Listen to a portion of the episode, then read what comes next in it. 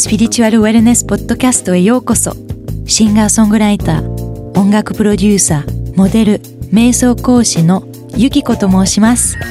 このポッドキャストではいろんな視点を持つゲストを呼んで一緒にウェルネスに対する意識を高め自分の可能性や人生の目標の見つけ方それを達成するためのツールをシェアしたいと思います。私にとってウェルネスとは体心精神の一致を指すもの。それは体感情思考とも呼べます。ウェルネスとはこの一つ一つに意識を持てること。そうすれば自分らしさを表現でき可能性を開き自分にとって一番の幸せを感じられるかと思います。あなたにピンとくるメッセージや最も合う情報を役立て合わないものはスルーしてくださいね。では私と一緒に。意識を高めるための旅に出ませんか？皆さんこんにちは。お元気ですか？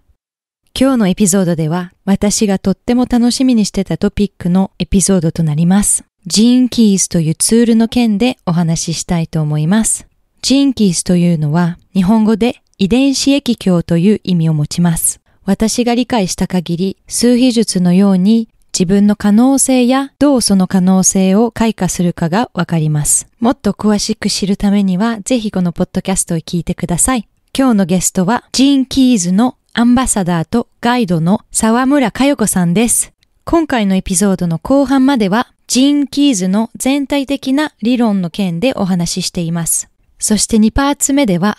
私のチャートの件でかゆこさんとお話ししてますので、もしよかったらぜひ最後まで聞いてください。かゆこさん、こんにちは。今日は参加していただいてありがとうございます。こんにちは。お招きいただいてありがとうございます。とってもとっても楽しみにしてました。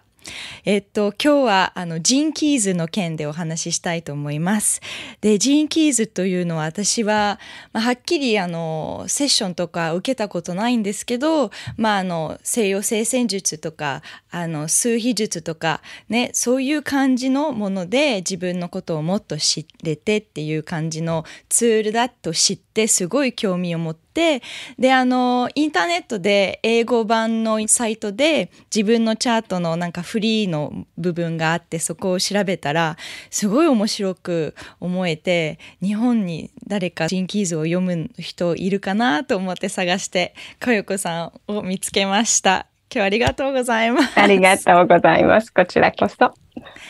で、こちらのポッドキャストの名前はスピリチュアルウェルネスなんですが、かよこさんにとってウェルネスとスピリチュアルはどういう意味を持ちますか？うんとですね、一番最初にまず思いつくのが、ウェルネスって聞くと、個人のとか一人の人間のっていうふうに思うんですね。で、スピリチュアルって聞くと、こう思うと、一つの魂のっていう観点で、こうね、スピリチュアルっていう言葉が、こう、スピリットなので、霊とか魂とか、そういう意味があるし、うん、その、一人の人間として、こう、大切なことという意味での、こう、ウェルネスが私には見えてくる。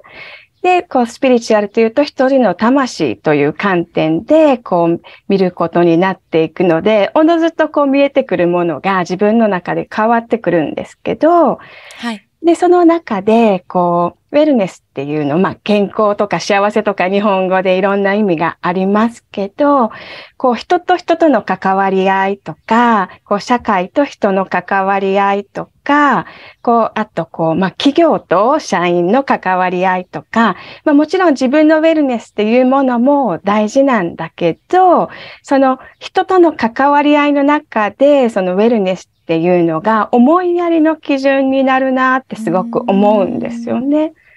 うん、うん素敵な見え方ですね。はい。うん、で、こう、スピリチュアルになると、あのー、結構ね、バシッと、こう、ある言葉が自分の中で出てくるんですけど、それは私がこうメンターとして師として敬愛している方からの言葉なんですけど、こう幸せになりたいのか、意識的に生きたいのかっていう、そういう問いが自分の中にポンとこう投げかけられてくるんですよね。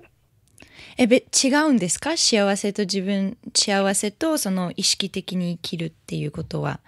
な私がこう幸せと思うと、こうウェルネスではこう健康的に幸せにこう、まあ、健やかに人として生きていこう、社会として人が健やかに生きていける社会をこう目指そうっていう、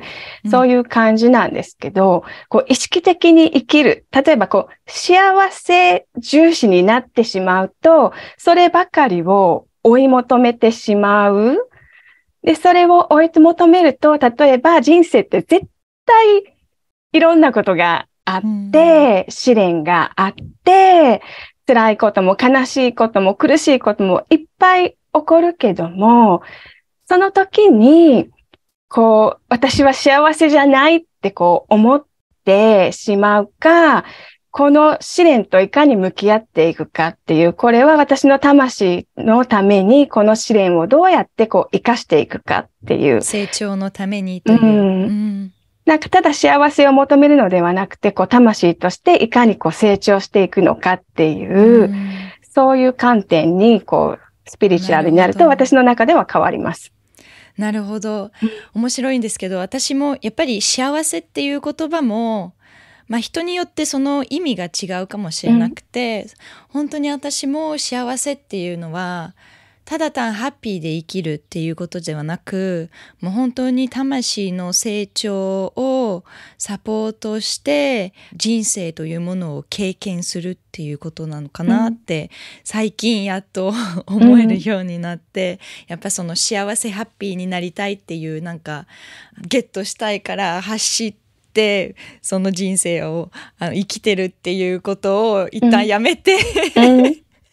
ていうことなのかなと思ってそういうことですよね。うん、そうですよね。なんか特に、あの、社会の中で幸せとはこういうものである。それはスピリチュアルにも言えるんですけど、スピリチュアルとはこういうものであるっていう考え方がすごくこう、まあ、蔓延している。ので、こう、いかに、その幸せという世の中で売られている形にとらわれることなく、自分にとって、その幸福感とか充足感を与えてくれるものは何なのかとか、自分のニーズは何なのか、人間関係においてもニーズって全然違うし、社会的な立場においても自分が求めるニーズっていうのは全然違うから、結局自分を知ることっていうのがどちらにしても大切になってくるなと思います。私もそう思います。私も数技術を学んでセッションとかをし始めて、やっぱりすごくあの感じたのはもう人それぞれの幸せも全然違うしあのその方が見つけることなのかなっていうその、生きることがだから本当にいろいろさまざまなあの意味とか、まあ、ありますよね。うんかよこさんはいつ、そしてどのようにジン・キーズのツールと出会いましたか？えー、いつと言いますと、2009年なんですね。で、2009年はちょうどその人気のこのごっつい500ページぐらいの本があるんですけど、その本がちょうど出版された年なんですが、あの、私別の人気以外のワークをやっていて、それがえっと、2009年に日本に紹介されたんですね。で、その創始者を日本に招いたときに、その創始者が、その人気で、えー、創始者がリチャードって言うんですけど、人気自体の創始者がリチャードって言うんですけど、リチャード・ラッド。で、その方と、あの、グローバルでリトリートをリードしたりされている人気の中で、まあ、母のような、なくてはならない中心的な存在にある人なんですけども、その方の始められたワークを日本に紹介したときに、あの、初めて人気をその方から教えてもらったんですね。で、それが、あの、まあ、その方、子供の頃から、あの、妖精と話したり、天使と話したりするような方だったので、いろいろ見えていて、で、この、十、なんか自分の持っている鍵の周波数と似たものを感じるなって私と会って話していて思っておられたようで、で、えー、時間を過ごしている間に、すごくその鍵らしい発言を急に私がして、で、それでついに気になって、あの、ちょっと誕生日と生まれた時間と場所とか教えてもらえるかなって聞かれて、そしたら、そのライフワークと進化というところの二つの領域に同じ鍵がやっぱりあって、で、それで、ああ、なんかな感じていたのはこの周波数のエネルギーだったんだねっていう話を聞いて、そこからすごく興味を持って、その前はうん。なんか、あのスピリチュアル的なことに興味を持ってました？そうですね。2009年前に。うん、そうですね。一番最初に思い当たるのが、あの、だいぶ前、本当に二十歳の前ぐらいの時なんですけど、一緒にバイトしていた先で、あの、シャーリー・マクレーンっていう方の本が、すごくアウト・オン・ナリムっていう本がそんよく出回っていたのかな。で、こんな面白い本があるから読んでみたらいいよって言われて、読んだのが最初のスピリチュアルな本だったと思います。うーんうん。えどういうあのお話の本なんですか？簡単に言うと。うーんとね、でシャーリー・マクレーンっていうすごく有名なアメリカ人のダンサーで女優の方がおられて、で、その人の本当に赤裸々な、あの、自分の魂の旅の物語なんですよ。うーんうんなるほどそこで興味を持ち始めて、うんでその後は？その後、なんかこう、まあ、本を読んだり、ね、なんか医師会い出したりとか、いろいろしたり、なんか瞑想に興味を持ったり、ヨガに興味を持ったり、いろいろしだして、で、不意にチャンティングがやってみたいなって思って、チャンティングのワークショップに行ってみたりとか、あの、ガテマラでスペイン語を勉強していたので、あの、その時に瞑想センターがあって、1ヶ月とか3ヶ月の集中的なコースを提供されていて、それに参加したりとか、なんか、ううあの、そういうことをずっと続けてました。なんかそのきっかけはうん。その本だったんですか？それとも人生でなんか起きてあしあのそのスピリチもっと自分を知りたいとかもっとスピリチュアル的な自分を目覚めたいとかって思ったんですか？何かきっかけがありました？なんかね、そう、あの、そういう話を時々耳にするとき、例えば、あの、オーラが見える人のところに行ったんだよ、みたいな話を聞いても、なんか、うさんくさいとか全然思わなくって、まあ、な割と最初から当たり前のことだよね。私はよく知らない世界だけれども、まあ、当たり前のことだよなって言って、何、何かといろいろすんなりと、こう、受け入れていけた感じでしたけれども、なんか特に自分が何かを探求していたっていうわけではなかったです、その当時は。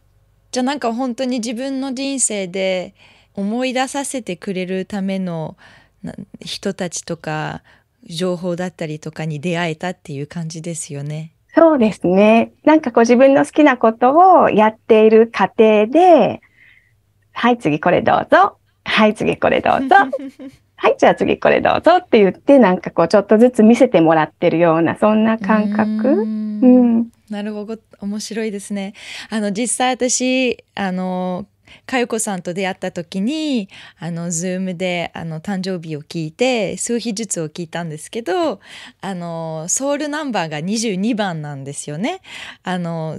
22番というのはあのマスターナンバーといってやっぱりあの古い魂であのこの人生は人のためになる人生みたいな使命を持つ数字なんですけどもうやっぱりその、まあ、スピリチュアル的にもすごくあの深い知恵を生まれつきで持っているっていうこともあの言えます。うん。うんだからそういう感じなそういうことなのかなと思って面白いです。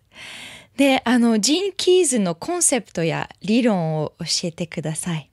ジンキーズは、あの、日本語で出版されている本が遺伝子液鏡っっていうふうに呼ばれてるんですね。で、液鏡って一鎮ですよね。なので、あの、現代版の液鏡というふうにも呼ばれていて、液鏡の64子家って64の毛があるんですけど、それと同じように遺伝子の鍵にも、その遺伝子液鏡の中にある64は遺伝子の鍵と呼ばれているんですけど、64の遺伝子の鍵があるんですね。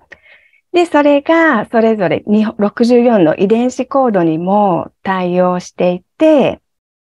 そしてその一つのえー、鍵は、また一つの意識の流れでもあって、えー、その一つの意識の流れの中に、こう、工事の周波数からこう低い周波数まで様々なものがあるんですけれども、その、えー、周波数帯をざっくり3つに分けて、えー、人気では心の闇、天の才、天の光っていうふうに呼んでるんですね。でえー、心の闇っていうのが、私たち人間、そして一人一人のにとって試練となる部分でもあり、そして、あの、同時に受け入れられることを待っている部分なんですね。そして天の才というのが、こう自分の創造性を発揮して、それをこう世の中に、社会に貢献している。なんか鍵によっては、こう本当にただ自分のことをコツコツ好きにやってるだけで、それが自然に社会に貢献になっているっていうものもたくさんあるんですけれども、その自分の生まれ持ったその才能を活かすことによって、全体に貢献していくというのが天の才の心の闇よりも周波数の高い状態で、そして、その、あの、一番上にあるのが、まあ、上というのも、上かもしれないし、中かもしれないしっていう感じなんですけど、天の光があって、で、天の光っていうのは、あの、64種類の悟りとも呼ばれるし、その私たちの本質的な状態なんですけれども、また別の名前があって、それが私すごく大好きで、64の愛の名前って呼ばれてるんですね。うん、で、まあ、その鍵が、あの、木の中心にあるんですけれども。鍵とかを知って、どのようなことが、うん、あの、分かって役に立つんですかね、自分、うん、私たちの人生で。えっと、例えば、あの、セッションをした時とかによくあるのが、自分の心の闇の部分はよく、すごくよくわかる。よくこういうことやってるっていうパターンも多いんですね。そういう方も多いんですけど、でも、その同じ意識の流れの中に、その天の才という創造性を発揮している部分もあれば、その悟った状態である64の天の光というものもあるし、その自分の中の工事の可能性を見せてくれるもの。なので、その、あなたの光はどんな光？っていうあの問いに答えるものでもあるし、あと、本当に人気で美しいなと思うのは、その世の中では、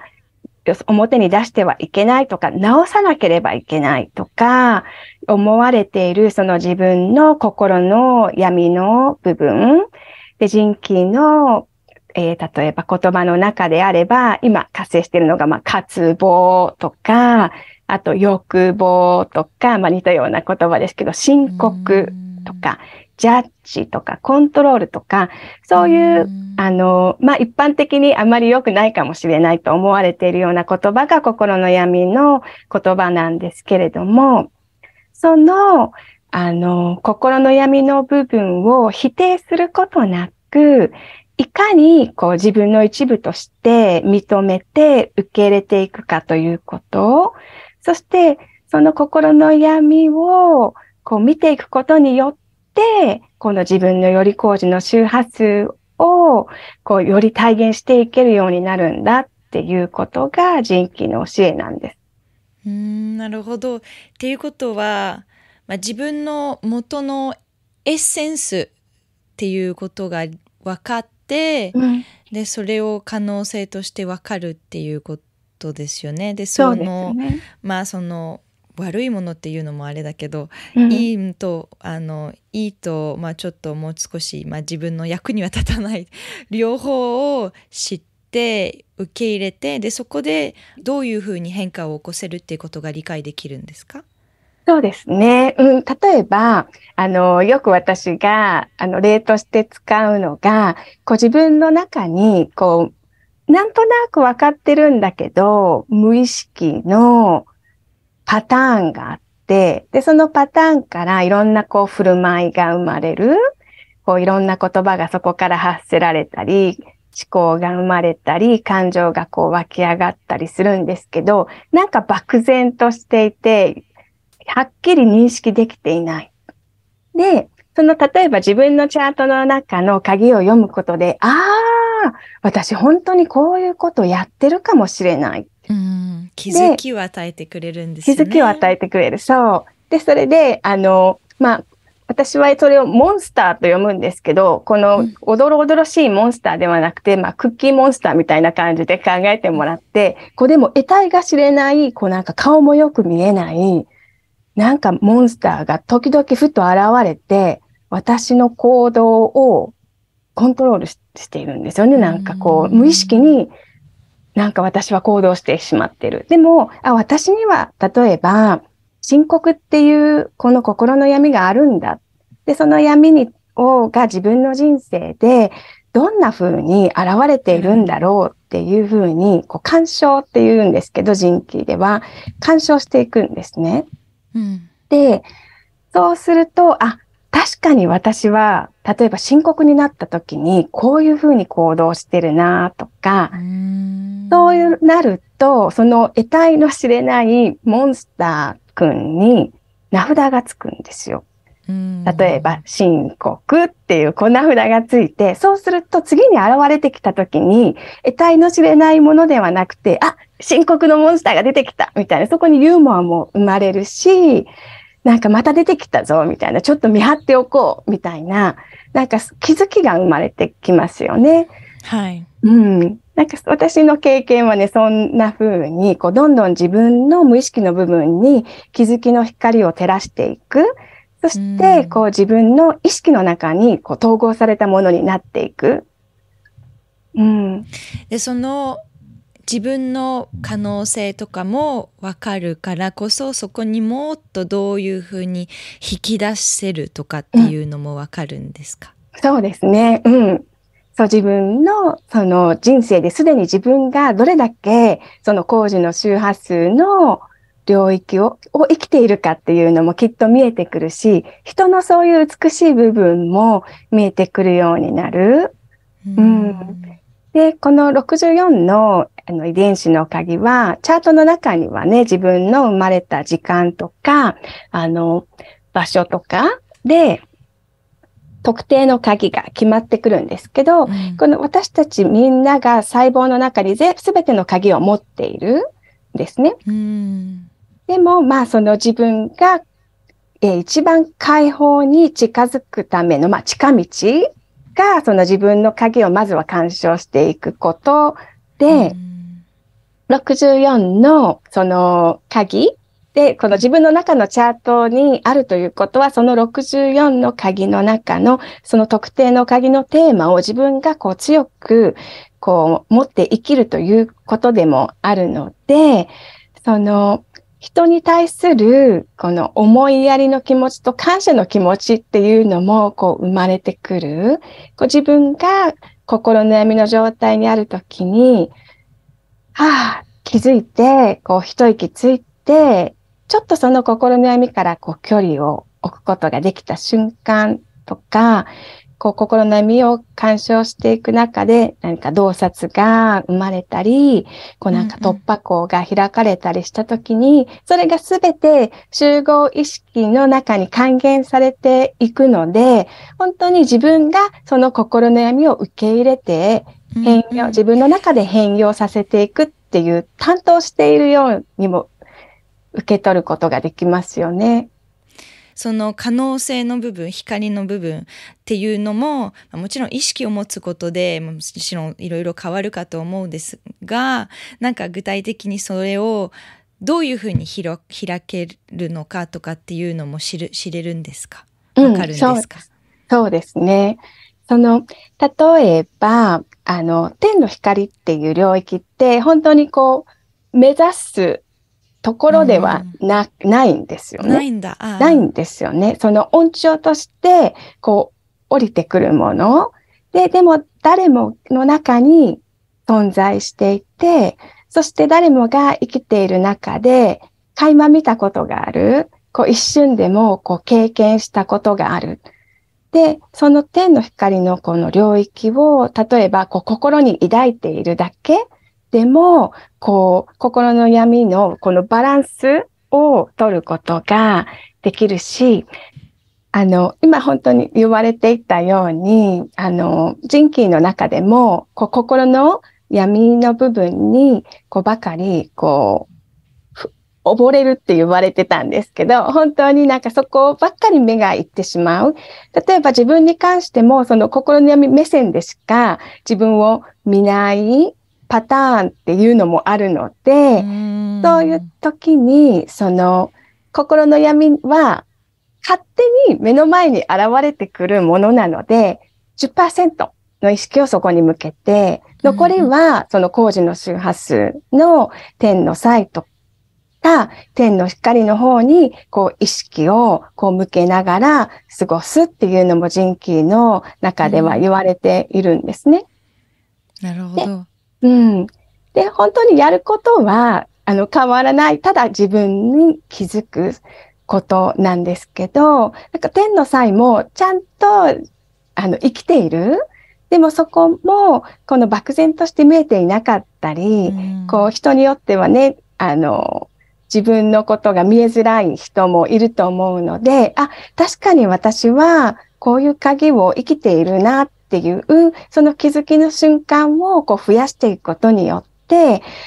たとえ心の闇の状態にまた自分がこう、あその穴に落ちてしまってる時も、あっちを向けばいいんだっていうふうに、帰る場所がわかるし、あと、この今、心の闇の状態にあるということは、私は同時に、えー、その天のサインの工事の周波数も天の光の周波数も全部生きているんだっていうふうにもこう思い出すことができますよね。うん。確かにそこにあのなんか名前が、名前とお言葉があの出るじゃないですか。そのうん、あのあの天のサイと天の光の部分で、うん。うん、だからそれで白黒であの読むとそのすごくなんか気づきやすいですよね自分の人生の中で、うん、なるほどとかって思いますよね。うん、でその64の遺伝子の影っていうのが原型そのアーキタイプでもあるのでその干渉する対象としてすごくパワフルなんですね。でいつもこうおすすめされるのが自分のチャートをこう目につくところに貼っておく。で、そうすることで、この、そこのそばを通るたびに、その言葉が目に入ってくる。で、まあ、サブリミナル効果ではないですけど、そうすると、意識に止まりやすくなりますよね。それが、まあ、干渉の一部となっていくんですけど、なので、うん。面白いです。うん。私が理解した限りその64のジーンキーズがある中で一つの一つのジーンキーズが3つのテーマを持っているっていうことなんですか？そうです。その3つのテーマはその闇の部分とシャドウねと天の際と天の光。そうです。でそこそれが一つの人気のあのクオリティとかエッセンスとかっていうことなんですね。そうです。その人気をどう開けられるのかっていうのはその3つの部分を知ってどこにフォーカスを置くかっていうことなんですか？鑑賞するっていうんですけど鑑賞ってコンテンプレーションって言うんですけど、その訳をね、日本語で鑑賞ってしてるんですけど、その、鑑賞なので、こう、瞑想とも違うなんか瞑想ってね、何もこう考えずに何かに一つに意識を向ける。鑑賞って、こう、ちょっと遊び心があって、こう、それが、この鍵ってどういう感じなんだろう。例えば、ね、一つの言葉にもいろんな意味がありますよね。うん、で、この鍵って私にとってはどんな言葉あなんだろうどんな意味があるんだろうっていうふうに好奇心を持って一定の時間をかけてその言葉とこう時間を過ごすんですね。うんっていうことは、うん、そのジンキーズの中その3つの部分があって、うん、だけど時間によって、まあ、いつによってそのシャドウの時もあるしあのその天の際の時もあるし、まあ、どこにいるのかが変わるっていうことなんですか？あの一つのあの意識の流れで周波数が違うんですけど、なので、こう、私は心の闇は卒業したとかいうのもないんですよね。その一つのものなので、決して切り離すことはできない。で、その時々によって、どの周波数に自分が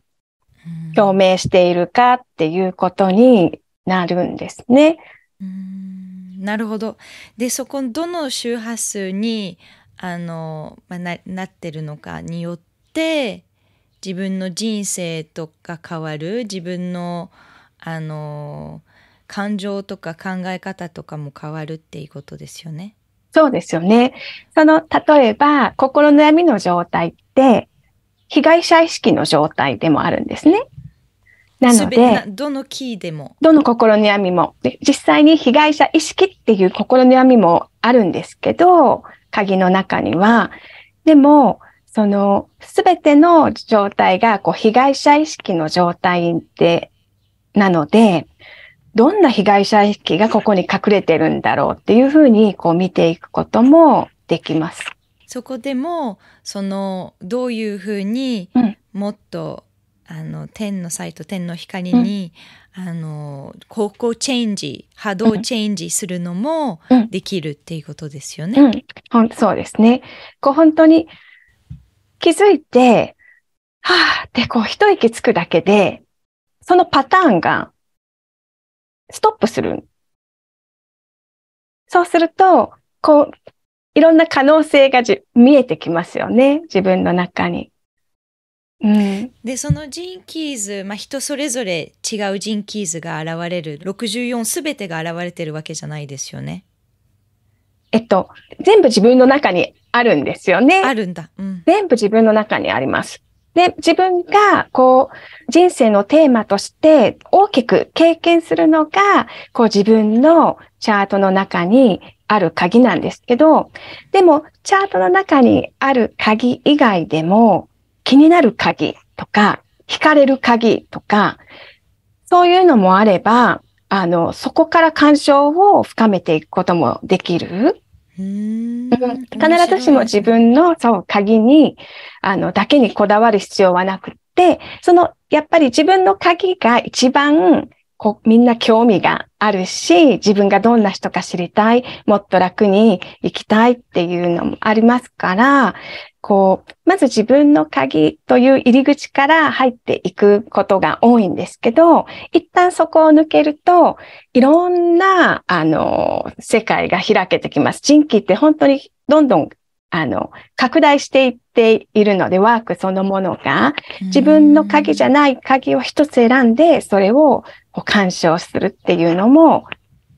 やります。うんなるほど。うん、でそのすべての64のジーン・キーズは3つのテーマに分かれてるんですよね。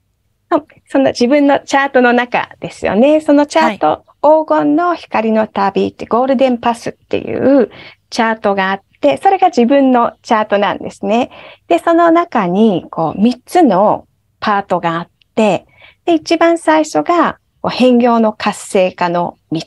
て言って、その身体領域、その自分の持って生まれた才能の領域で、そしてその次がヴィーナスの道と言っって、そこからこう感情領域に入っていくんですよ。うんで、それはこう自分が、えっと、生まれてからの最7年周期にも関係していて、こう、どんどん自分の奥深くに遡っていく。なんかそういう感情、人間関係がテーマのパートなんですね。その心を開いていくっていう。で、最後がパールの道。道って言って、そこはその自分の転職とか、こう社会における自分の立ち位置とか、どんな風に自分の才能を愛のある人間関係を通して世界に発揮していくかっていう、その繁栄の領域でもあります。面白いですね。わかりました。あとそこの部分でもっと理論的に説明したいものありますか？えっとね、その人気というのが、その自分のチャートなので、こう、性格判断とか、こう、占いとかと勘違いされることがあるんですけど、一つ一つが、こう、旅なんですね。なので、この一つの鍵も、心の闇から天の才のを経て天の光へと至る変容の旅っていう風に。なので、鍵を、こう、私はこんな人間なんだっていう風にガチガチに捉えるんじゃなくて、私はこんな旅をしていくんだなっていう風にこう捉えると、心の闇の部分も多分軽く、少し軽やかさが出てくるんじゃないかなと思います。なんかヒーローの旅。うん。そう。すべて流れですものね。うんあのでしかも一回その周波数上がったから卒業っていうことでもなくもう一うん永遠のテーマこの人生のテーマっていうことになるとそれをいろんなテーマで自分の人生のテーマで繰り返されてるのかもしれないですよね。うん。そういうことですよね。そうです。そして、おすごく面白いのが、そのアーキタイプ、原型を鑑賞する、その見ていくので、こう、この鍵に意識を向けると、いろんなこと、それの鍵に関係するようなことが、自分の中でも周りでも起こり出すんですよ。へえ。なるほど。そこに意識を持つだけで実際人生にもそれが現れるっていうこと現れてですよね。くるんですよね。で、例えば、この、急に記憶が蘇ってきて、ああ、そういえばあの時あんなことがあって、私はあの時こんな思いをしたなっていう記憶が蘇ってきたりとか、こう、本当にね、周りで不思議なことに、こう頭で一生懸命この鍵って何なんだろうって考えるよりも、今この鍵を干渉しようと思って、その心の、あその鍵を心に抱いて、この自分の意識のね、この辺に置いて生活していると、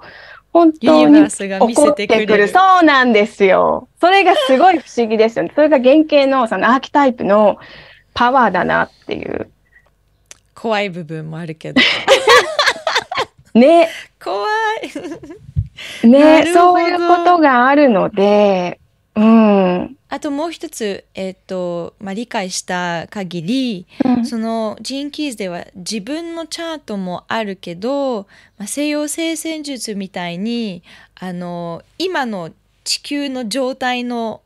動きとかっていうのもあるんですか？そうです。あの、へ活性化している鍵っていうふうに呼んでるんですけど、だいたい6日おきに、そのチャートが、こう、円になっ、円になっているので、その、順番に、こう、太陽がそのチャートのな、チャートっていうかね、鍵のな、鍵を順番にこう移動していくんですね。なので、それが地球規模のテーマになります。うーんうんなるほど。っていうことは未来予測はできないかもしれないけど今の地球全体的のテーマっていうのもあるんですね。あります、あります。でそこで自分の同じキーだと、そこが自分のキーズの部分がアクティベートされるとかっていうのもあるんですか？そうですよね。おのずとね、反、そういう、あの、共鳴しますよね。うんなのでなので、例えば、あの、何かを始めるときに、あ、この鍵が活性化しているんだなっていう、そのテーマを、こう、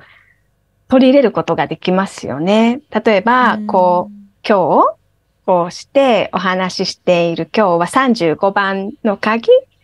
ていうのが活性化してるんですけど、冒険なんですよね。えー、で面白いんですけど今日はえっ、と伊手座の満月じゃないですか。うん、あ、そうですよね。今まさに。うん。あの伊手座のテーマって、うんアドベンチャーなんです。ああ、やっぱりねリンクしてあるんですよね。ねそうなんだ。うん。へえ面白いですね。だからうんうんこの期間に生まれた人は、えーライフワークにこの鍵があるんですよ。なるほど。えー、なるほどなるほど。っていうことはその回転が早いですよね。早いです。64のキーがあってであの6日間うんで回転するってっていうことは、なるほどそうですね。1年間そうやって回っていきます。う。うんん面白いでそれを知ってあのそのエネルギーを使うっていうこともできますよね多分そうですね。確か本当に。うんう。うんん今日みたいに今日みたいに、本当に、今日みたいに冒険です。なるほどそれも面白いですねそのアングルもまあこういうものってもうもっと深く深くいくほど気づきはもういっぱいいっぱいありますよね面白いですねいつも人気で言われるんですけど、私は変容の活性化はやった、終わったとは決して言えない。言えない言えない。さっきね、言われてたと言えなくって。で、この14年間何回も何回もその道をこう、に戻り続けることで、毎回新しい発見があるし、なんか新しい扉が開かれて、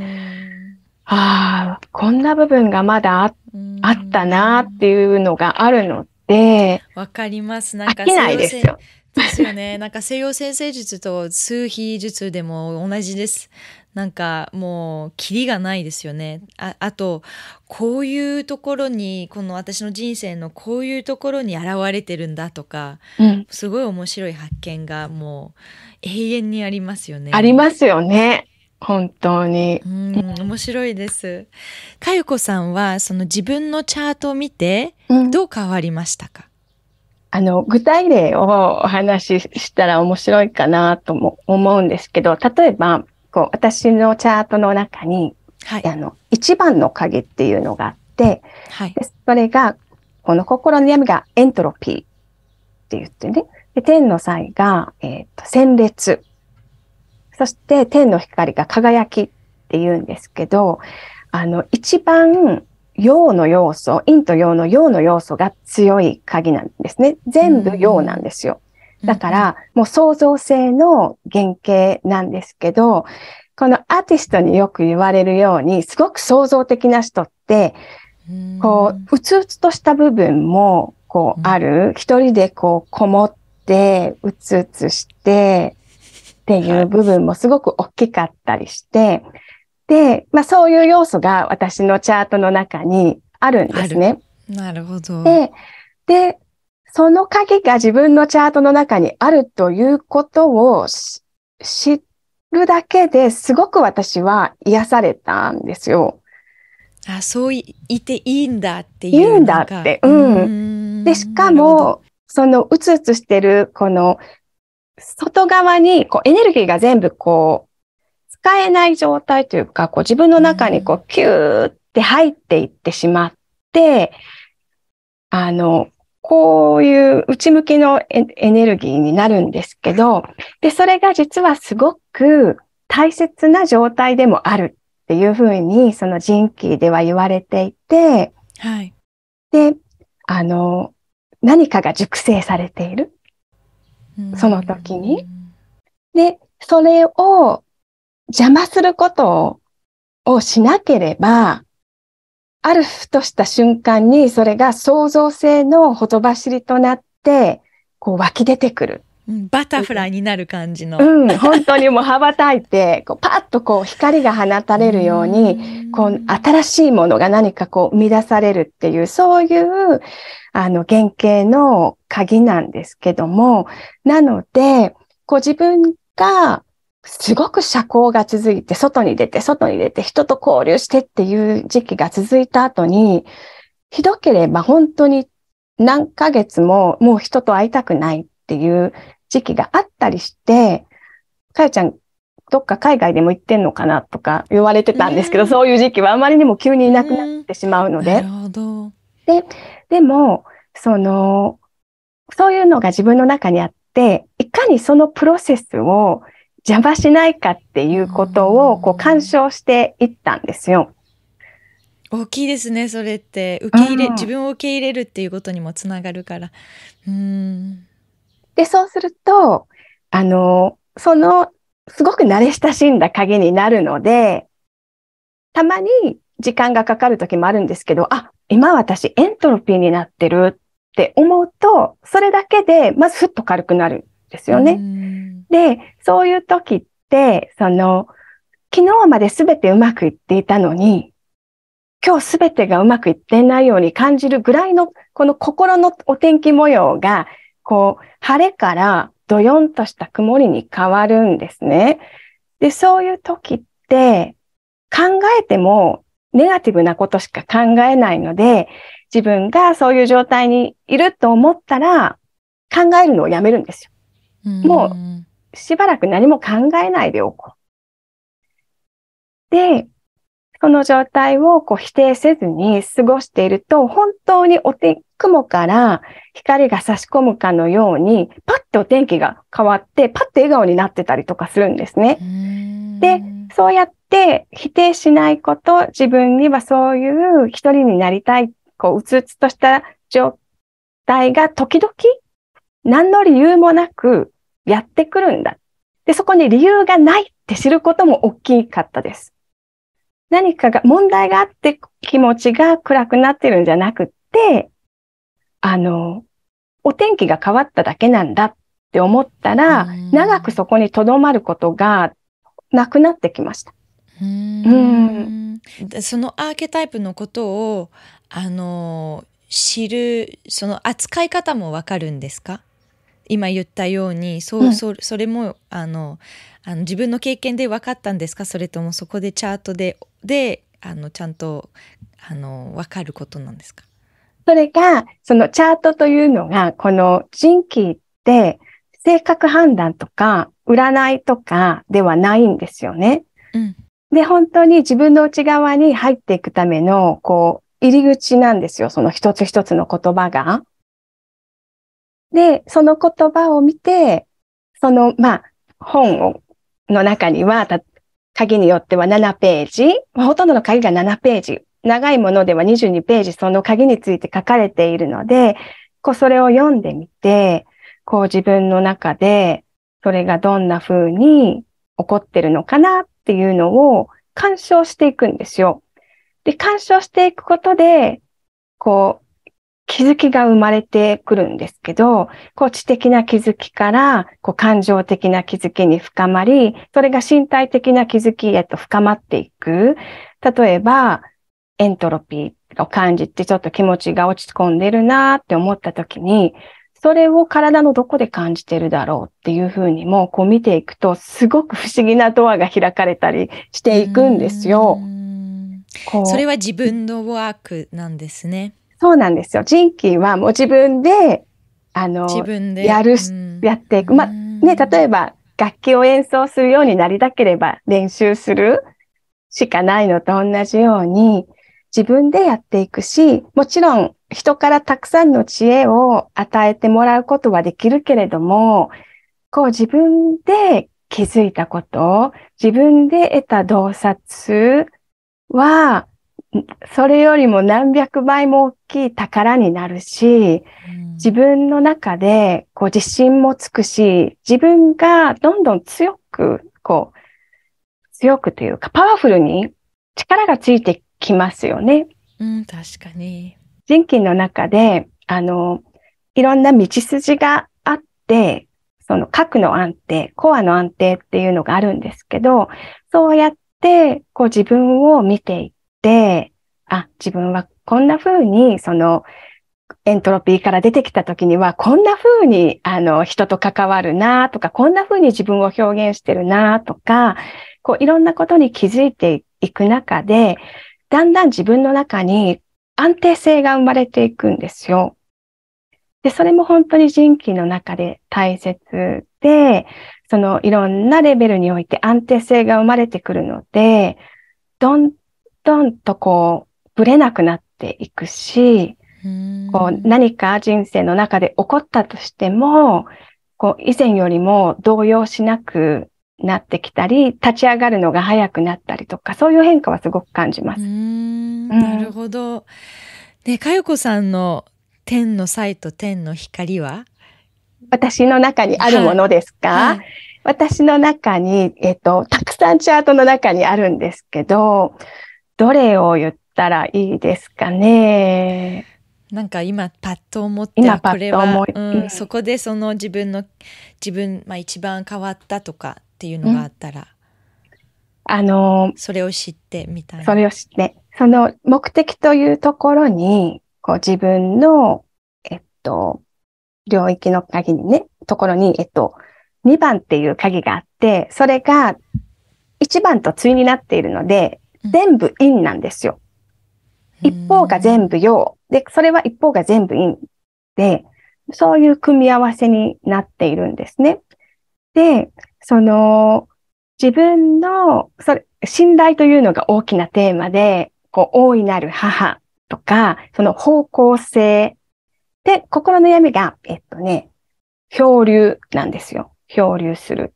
で、天の際が、えー方向性。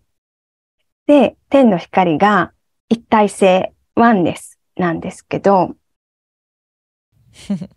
22番にもそうあります。22話にもあります。うん。なんですけど、なんかね、本当に、あの、自分の人生を、こう、信頼する、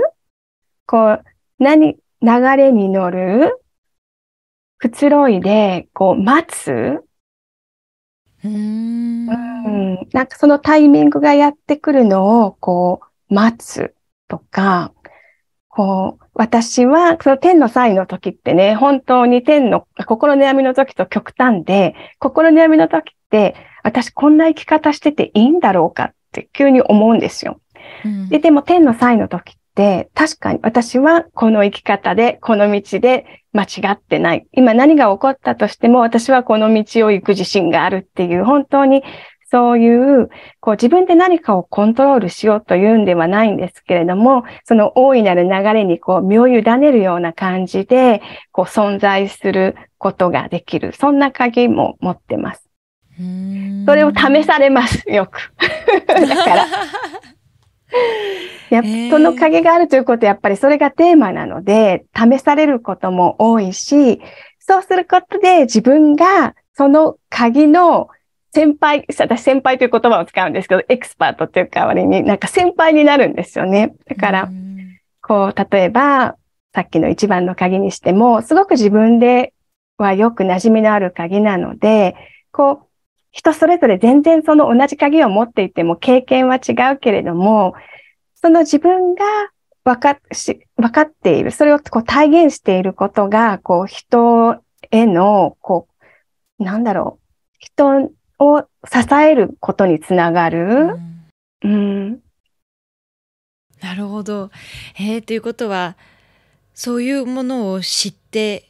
明らかに自分の可能性をもっと開けるてるっていうことですよね。うん、鑑賞をこう続けていくことによって、本当に、あの、どっしりと自分という存在がこう地に足がついてくるのはすごくあります。うんこのとても好きな表現があって、これもあの私の先生の言葉なんですけど、しっかり地に足をついて、翼を大きく空に広げてっていうのがあるので、本当に、こう、もちろんね、その空高く、こう大きく広がっていくことも大切なんだけれども、こう、しっかり地に足がついて、本当にこう人間味がある。うん。確かに確かに。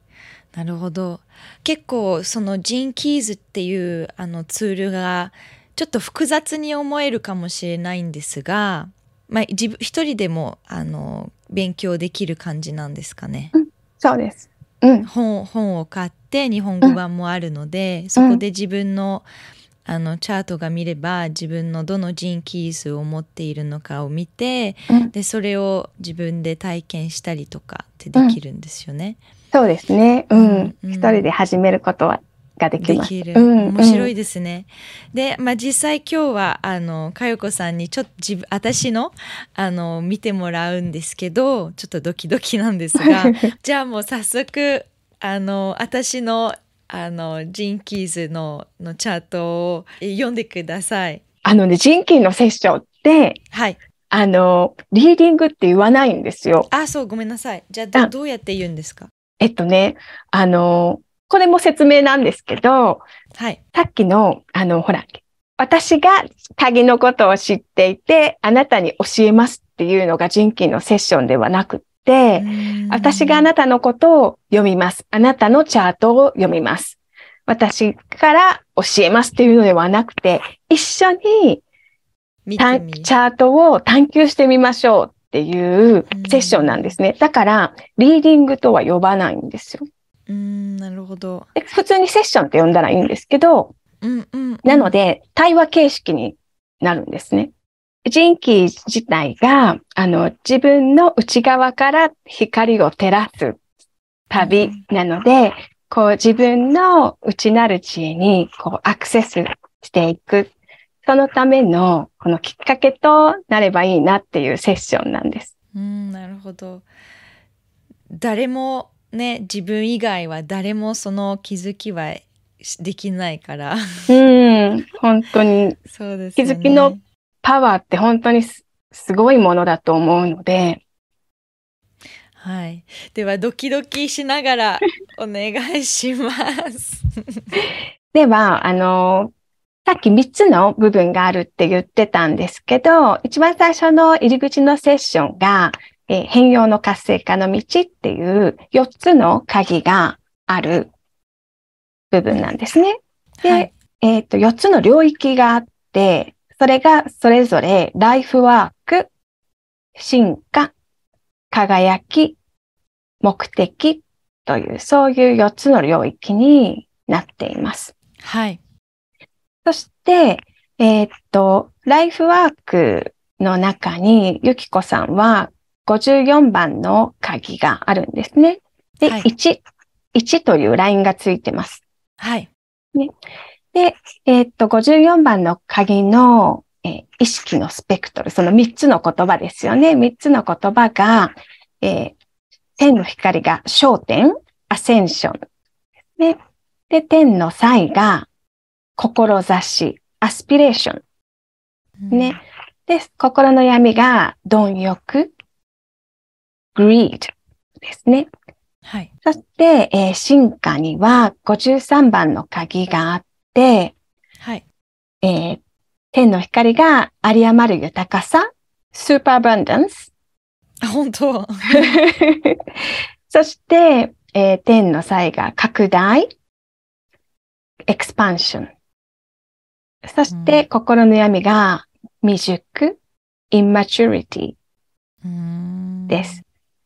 そして、ここにも、えっ、と、1というラインがついているんですね。で、この2つの鍵は対になっています。54番と53番。はい。そして、え一応チャートの中でやる鍵全部順番に言っとくだけ言っときましょうかね。はい、そしてその次が輝きという領域で、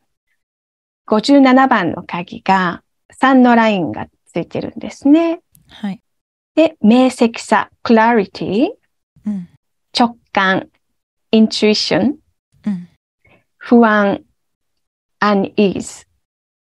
です。はい、で、3のラインですね。で、50、で、目的の鍵が51番。こっちも3のラインです。で、51番の天の光が覚醒、awakening、自発性、initiative、で、えー心の闇が動揺、agitation。で、えっと、領域の説明を少しだけしていきましょうかね。で、ライフワークが、この自分の外側の役割、こう自分の創造性を発揮するために、自分に一番合った、こう、役割そういうものを表しているんですけど、だからといって、こう、あなたにはこんな職業が向いていますよというわけではもちろんないんですよね。うんこう、あなたがやることを通して、どのようにこの資質を、こう、活かしていくかうんですよね。そして進化っていうその54番のライフワークと対になっているのが試練なんですよ。ここが試練の道筋になってるんですけど、そのです。だから人生の中でこう直面するチャレンジですよはいね。うんで、このチャレンジというのは、こう、ゆきこさんが進化することをいつも後押ししてくれる。うん。プッシュプッシュ。ううんん。そうそうそうそう、してくれるんですね。で、輝きという領域が、えーあって、その子が、このゆきこさんが健康的にこう輝いて、精神的にも肉体的にも感情的にも輝いて健康に生きていくために大切なこと。うんそういうのもわかるんですね。面白いですね。うん。そして、まあ、目的が、この生まれてきた目的であり、そのゆきこさんがやる、こう、ゆきこさんの可能性を生きることによって、この世界にどんな恩恵がもたらされるか、何、遺産って言うんですか？ゆきこさんがこの世界に残していく遺産？ですよね。うん。そして、こう、目的なので、こそれはライフワークの中にももちろん注がれていくし、うん、いろんなところに、この目的がこう注がれていく。うん、そういう領域になっているんですね。はい。で、こう、今聞いた言葉の中で、こう、特に気になった言葉っていうのはありますか？うーん。まあなんかあの多分す数比でも共通な部分は、そのアセンションの部分うん、とか、インチュイションとかアウェイケニングとか、うん。なんかすごく私はもうあの瞑想を10年前に始めてもううん。悟り開きたいっていうもう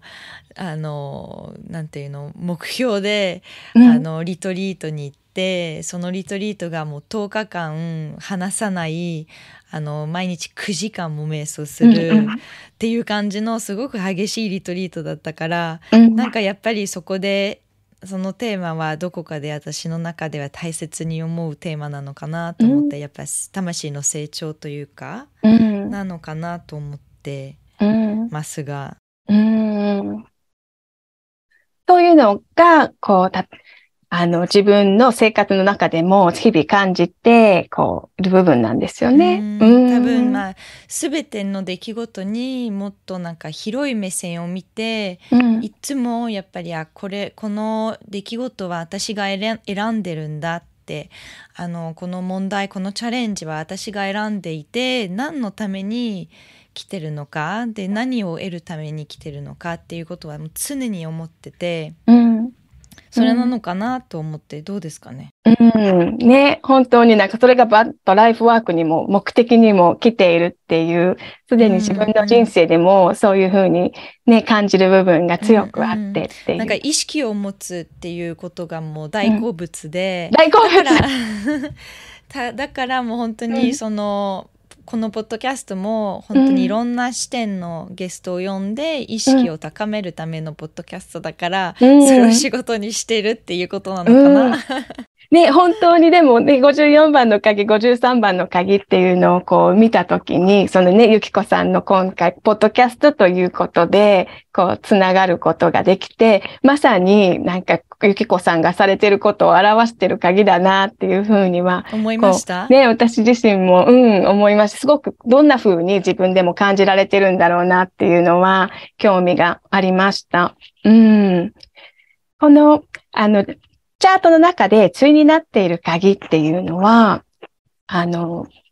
さっきみたいに、こう、陰と陽のような関係になってるんですね。はい。で、あの、この鍵の組み合わせの場合は、どっちが陰でどっちが陽っていう明確なことはないんですけど、お互いにお互いをこう支え合っている。で、でも心の闇ではお互いに足を引っ張り合うみたいな、で、そういうこう相反する部分があるんですね。なくてはならない関係性なんですけど、なので、この人気の中で一つ大きなテーマが、こう自分の中にある相反する側面を自分の中で、そのね、あの、矛盾、矛盾している、この二つの全く違う側面を、こう、に気づいて、それをどうやって自分の中でバランスをとっていくかっていうことにも、こう、関係しているんですよね。うんうん、数比でも、私実際11なんだけど、それも2ってなって、2っていうのも真逆の自分が、いるっていうこと、うん、だから多分佳代子さんもそうじゃないですか。その2っていう数字があると真逆の部分の自分がいるから、あれ？私こっちなのになんでこっちは無理でしょうって思わなくなったんですよね、うん、その数比を通して。だから、あのよくわかります。その真逆の部分があるっていうことにも自分の中でも気づいてます。うん。いろんなところで。いろんなところで。うん。この、例えば、あの、54番の鍵と53番の鍵だと、はい、54番の鍵ってアセンションね、だし、はい、そのアスピレーションだし、はい、あの、すごくこう、それを聞くと、こう、こう上昇していく、こう、上にこう向かっていくような感じのね、エネルギーですよね。その多分瞑想をしながらこう悟りをこう目指していくようななんかそんな感じがここにもあるのかもしれないし、うんうん、そう思ったんですけど私その、うん、必死で瞑想をしてあのもう悟りを開く悟りを開くっていうもう目的であの始めたんですけどヴィパッサナ瞑想を、でそこにもその悟りを開くっていうものにすごく執着してしまってそれが多分グリードになっちゃって、うん、であのそういう時って、まあ、その教えでもあるんだけどその仏教の教えでもあるんですけどやっぱ真逆のところに走ってしまっているその執着が生まれるから、うん、だからあのそそれも経験してます、うん、瞑想の中でも。うん。これ後でね、ぜひぜひ、あの、この鍵について読んでもらいたいなって思うんですけど、この鍵の、はい、あの、テーマが、はい。あの、物質的なものから、こう、精神的なものへっていうね、アセンションなので、こう、こういう動きなんですけど、その、この鍵の中にもバランスがあって、物質的な部分を、と、スピリチュアルな、その精神的な部分のバランスを取っていくっていうことがすごく大きなテーマなので、ね、まさに今言われていたことを生きられてるんだなって思うし、この鍵は、こう、物質的な部分を通っていくんですよ。精神的な領域へと。うん、そうなんですか、うん、そう。私は多分そこがまだバランス取れてないというか、うん、あのー、やっぱりモデルの職業をしてた時はすごくなんか豊かな人生を迎えてたんだけどそれをやめてアーティストになるもっとスピリチュアルで生きるっていうことにをチョイスした時にもうガラッと収入が変わってしまって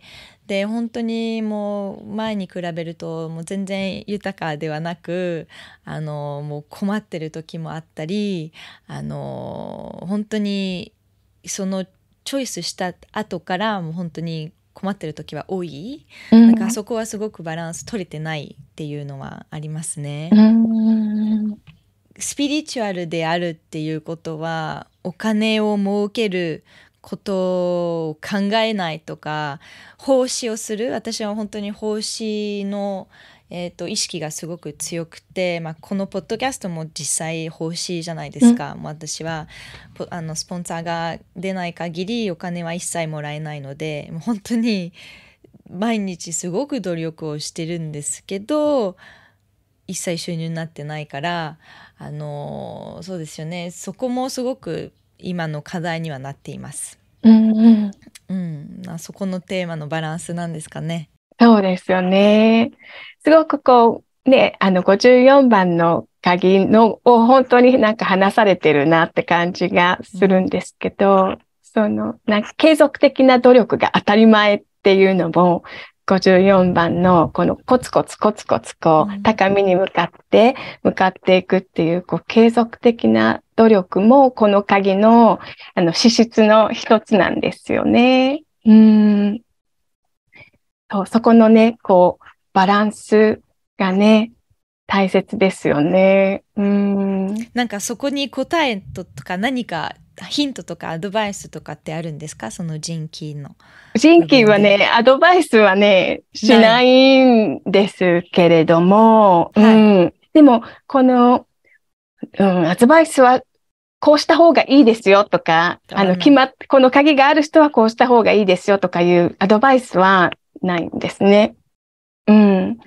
それででも？でもそこで何がわかるとか？例えばこうストーリーとしてこう見ていったりすることもできるんですけど、はい、どういうふうに伝えたらいいでしょうね？なんか本当にこう今まあ本当にこの鍵にを話されてるなっていうふうにすごくこう感じるんですけど、その今、その奉仕ということも言われていて、この貪欲っていうのって、あの、まあ、言葉、グリー、グリードっていうのも、その言葉にあるように、あの、自分のお金を貯めていく、蓄財っていうか、こう、どんどんこう自分、ウェルス？その自分がこう富を築いていくこと、自分、自分っていう、あるいは自分の大切な人たち、自分の近い人たちっていう、ここが、こう、豊かになっていけばいいっていうことなんですね。でも、まさに今、ね、ゆきこさんがやられているこのポッドキャストっていうのは、こう、自分じゃなくて、みんなで一緒に豊かになっていこうよっていう、そういう、あの、天のサインなんですよね。その協力っていうのがテーマで、で、だから、あの、本当にこの鍵をまさに生きられてるんだなって、このポッドキャストって本当にね、こうそれぞれ一人でこう活動している人たちにこうしてスポットライトをこう当てて、しかもそれがみんなのさらに役に立っていくようにっていう志でされているんだな、とアスピレーションですよね、それが。うん。なので、ほん、あの、確かに自分の道をこう、行かれているんだなって、こう思いますよね。うん。なるほど。うん。ただ、その自分の、あの、豊かさは、うん、そこには、ね、人に渡しているから、時間って実際時間もお金、うんじゃないですか、うん、その自分の時間も全部注いでるから、うん、あの自分のためはっていう時もなっちゃうんですけどね、うんうん、自分はみたいな っていう時も、うんうん、あのあるんですけどね。そこがねバランスなんですよね。その例えばこう貪欲って、あの、グリードって、グリーディーになる。グリーディーになるっていう、例えばこう、悟りたいっていう、そこがグリーディーになってたっていうふうに言われたかもしれないけれども、逆に見てみることもできるかもしれないですよね。貪欲だと思いたくないとか、貪欲だと思われたくないとか、これは貪欲だかもしれないからやめておこうとか、うんなんかお金をこれでもらうことに関してとか、そこが、あの、色、目の付けどころになるかもしれないですよね。こう自分がどんなことを貪欲だと思ってしまっているかとか。うんということはあ自分はもっとグイージーになってもいいっていうことですよねそういうこと？それを私に聞くんですか？でも、例えば貪欲になっているとき、なこれは貪欲だからやめておこうっていう考えが思いついたときに、ちょっと待てよ。ちょっと待てよ。悪いことだって思って思い込みっていうのがあるのかなスイッチが入ると入るんですよねそこが。うん。だけどスイそのおかげでやっぱり瞑想はものすごく深くあのやってきてそこにすごく感謝を持つからで多分うんもうその努力の仕方パワーがそのグイードのおかげでうん。発想さ発発揮されるから悪いことだとは思ってないかもしれないけど、うん。そういうふうに見るんですねやっぱり一つ一つのキーズで今の課題はどこに当てはまるのかっていうことをうん一緒に考えるっていうことなんですね。そうですね。うん。例えば、この54と53だったら、54がさっき言ってたように、こう、上昇していく。こう、努力の継続を通して、こう、上を上を目指していく。その霊的な部分を目指していくっていう。でも、その物質的な部分も犠牲になってはいけないっていう、このバランスが大事。で、この進化っていうのは、エクスパンションなので、こう広がっていく、大きくこう、広がっていくエネルギーなので、すでにここでも、こう上に上がっていくエネルギーと広がっていくエネルギーのバランスっていうのが求められてきますよね。うーんなるうほん、ど。うん、うん。だから、まあ、それがね、今のゆきこさんの状況にどう当てはまるのかはわからないですけど、何かそれを聞いて思いこと、つくこととかありますか？その expansion のうん意味ってうん。もっとちょっと説明してもらってもいいですか？ expansion って、その expansion って、あの言葉からこう連想されるのって、何か連想することはありますか？どんなことを連想しますか？ゆきこさんは。まあ意識的。意識の拡大。うん、うんうん、うん。あと、まあ、ビジネスっていうふうにも捉えることができるし、にはいうん、はい自分の人間関係、あ確かに。趣味とか、ね。いろんな、うん、うん、いろんな、あの、拡大があると思うんですけど、でも最終的には今言われていたように、意識の拡大ですよね。うん。その、そしてこの拡大ですごく、あの、大事だなと、本をの中に書かれていることで思うのが、拡大の中には、こう、縮小も含まれるっていう。エクスパンションの中には、コントラクションも含まれるっていう。うん。だから、こう、拡大していく。こう、例えば世の中のビジネスって、こう、拡大していくことばかりを、が目指されている、エクスパンションばっかり目指されているかもしれないけれども、こう拡大してどんどん広く大きくなっていくことで中身がスカスカになってしまったりとか、うんこうもう自分で、あのーなんだろう。自分でこう手を広げすぎてどうすることもできなくなったりとか、なんかそういうのも拡大のイメージの中から出てきませんか？一つ一つ思うのは私、うんいろんなことをやりすぎてる。うーん。まあ、ポッドキャストと、うんあの今音楽と、うんあと数日のセッションと、うん。あと瞑想の講師とうん。本当にいろいろやりすぎてて一つにちゃんとじっくりフォーカスできてないのが今がちょっと、まあ、ストレスじゃないんですけど、うん。ちょっとあーってだけどそこにじゃあシャドウがイマチュリティだったら、うん。どういう意味なんですかね？で、この未熟、未熟っていうのは、例えば、この、全体の中の自分は、こう、一部であるにもかかわらず、そ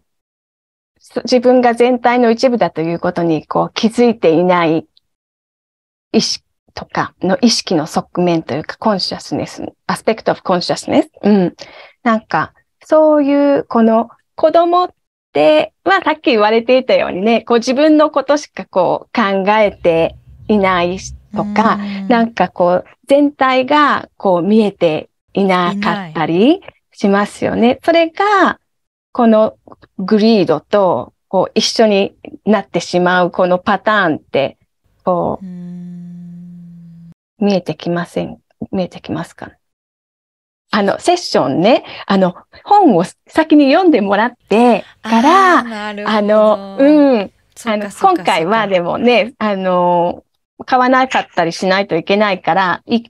なしでやってみようと思ったんですけど、なるほどね。じゃあ次の輝き？57とか51 57番のこの輝き、ね、なんかさっき直感っていうのは、こう自分の中で実際に、あの、あるもあるというか、経験されてるって言われてましたよね。なんかこの、ポッドキャストに関しても、なんか直感的にされてるのかなって思った部分も私はあったんですけど、そうなんですかね。なんかこあもこ完全に直感でう、す直感、うーん。あのゲストのの選び方もう最初に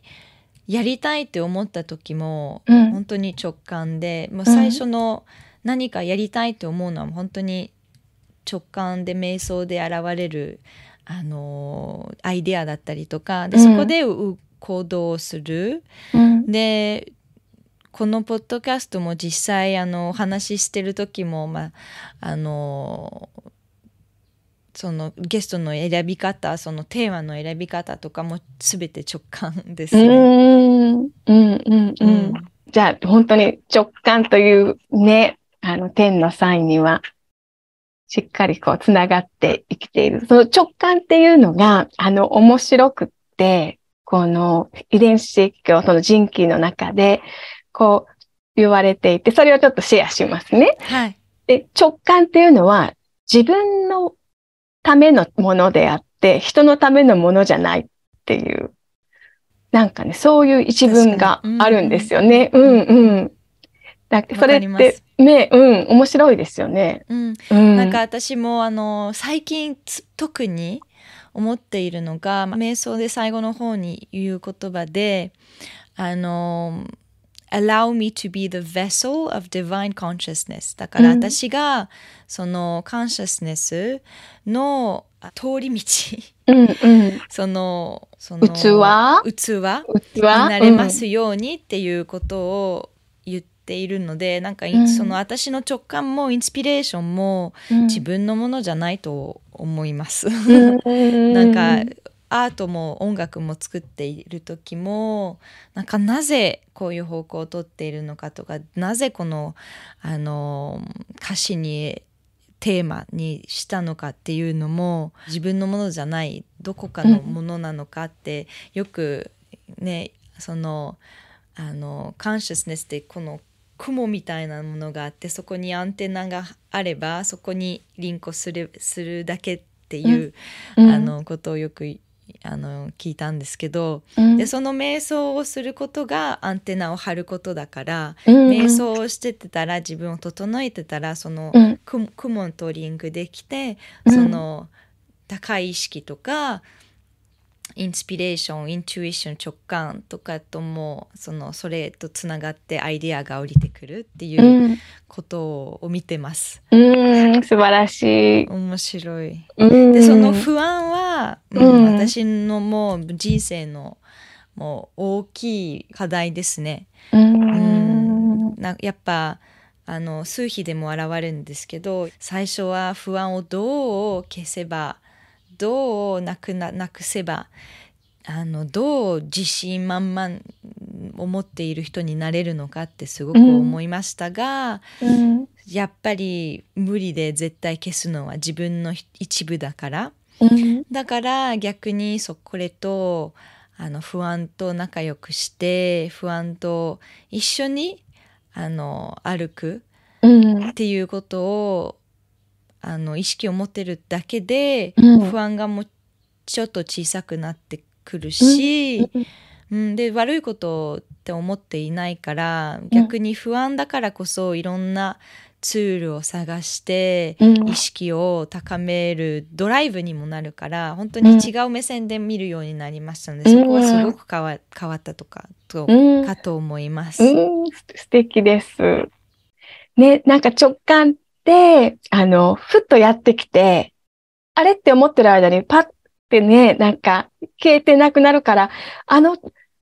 なんかこう、常にここにああるものではないというか、ふっと来てふっとね、消えていくので、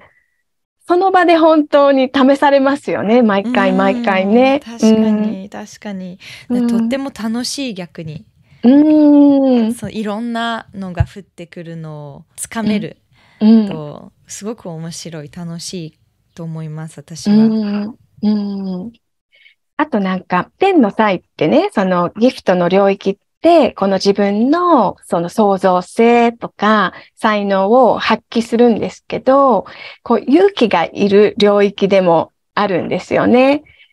例えばこう、ね、反逆的にならないといけないとか、そのレベルにな、レベル？にならないといけないとか、you have to be bold なんかね、大胆にならないといけないとか、そういう、この勇気を求められるし、直感もね、うん。なんかこう、もしかしたら、こう、社会とは違った方向に導くような直感だったりすることもあると思うから、すごくこう勇気を毎回試されているのそれがかなって。57番うん、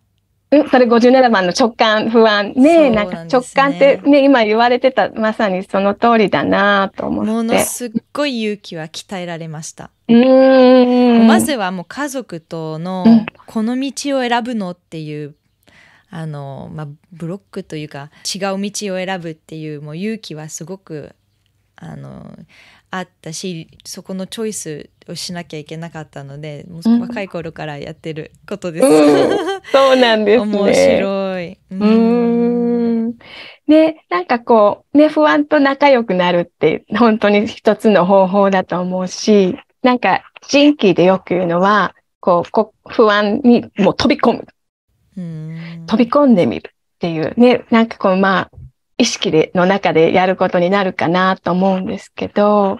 なんだろう、あの、さっきね、少しお話ししたように、ふ体のどこでそれを感じてるだろうっていうふうに、こう体に落とし込んで見るのも面白いかもしれない。うんうん私はそのそこの部分はビパーサナ瞑想で体の感覚とすごく鋭くなったので、うん。私はそのこ鼓動がすごく速くなる。ハートビートがすごく速くなるし息が詰まって声が出なくなる、ね、声が震えるとか、うん。そこに不安が現れるうん。現れるんですよね。うんあと体そのあとグラウンディングができてなくくなる、うん。だからそれもあの前に比べると全然もう、うん。あの真逆ぐらい変わった仲良くなれたから。うんうん。さっきね、あの、一番の鍵で自分の経験について少し話したんですけど、こはのまさに輝きのところに私一番の鍵があるんですけど、はい、その、こう、体のどこに今その、このエントロピーって言って、こうエネルギーがキューって自分の内側に入っていくような、なんか、感覚の、なんですけど、どこでそれを感じるんだろうってこう感じてみたときに、太陽神経層だったんですよ。ソーラープレクサス。で、で、ここで感じてるんですね。感じてるなっていうのは分かってるんですよ。で、こう、あの、もう、すごい、リトリートに参加してたのに、人と一緒にいたくないっていう状況になってしまって、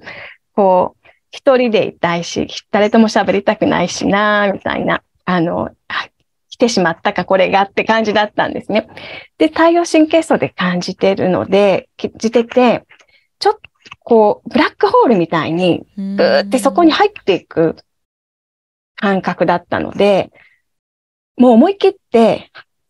入っていってみようって思ったんですよ。このブラックホールの中に入っていってみようと思って、で、小さな私がブラックホールのこの流れの中に、あーってこう入っていくんですね。そしたら不思議なことに、後ろから出てきたんですよ。で、こう、後ろから出てきて、そのエネルギーの流れが、で、こうやって結局、後ろから前、前から後ろっていう、まあ、と、なんかトーラスみたいに、循環している感覚だったんですね。で、そしたら、なんかこう、エネルギーがなくなってるんじゃなくて、ちゃんと自分の中には自分を維持する、そのサステインするエネルギーはいつも通りあるんだけど、今はそれが外に向かっては使えないだけなんだっていう、なんか、そういう、その体感覚に落とし込むことで、すごくこう、不思議な、この洞察とかも生まれてきたなっていう経験があります。うん、うん、面白いですね。なるほど。うん。そうすると、なんかこの状態から人と関われるようになったっていう。この、うん。すごく面白いです。やっぱり、まあ、私はすごく当たり前のように体の感覚が鋭いから、だけど、うん、10年前の状態を思うと、うん、ちょっと思い出しづらいんですけど本当にそうですよね体との感覚と結構ね耳耳を傾けないと聞こえないんですよね普段、うん、もう私はもう常にそこで感じてるものはもう意識はもうそこがすごいトレーニングしてきたから、うん、もう何かの感情を感じる時すぐ体に現れる現れて、うん、それを observe、見てみて見てみて見てみるっていう、もう本当にすごいあの筋トレだったので、うん。じゃあもうこれはすっかり慣れてね慣れてるうんうんなんかこのね名札がついた状態のこのこの感覚にはどんな名札がついてるんだろうっていうね、そのグリードとか、インマチュリティとか、なんかそういうふうに、この人気をこう活用することもできるかもしれない。ね、やってみます。感じてみます。で、最後の。目的ですね。51番の鍵。うん、今ね、あの、ご家族の話をされていて、この51番の鍵のテーマがね、ショックなんですよ。へその、跳躍するんですよ、バーンって、こう、とか、いきなり、なんで、イニシアチブなので、こう、誰も行かない、こう、道を行くっていうことですよね。自分がこう、率先して。まあ、まさにそういうことをされてるなって思うんですけど。なるほど。で、なので自分もショックだし、周りの人も、え？みたいな。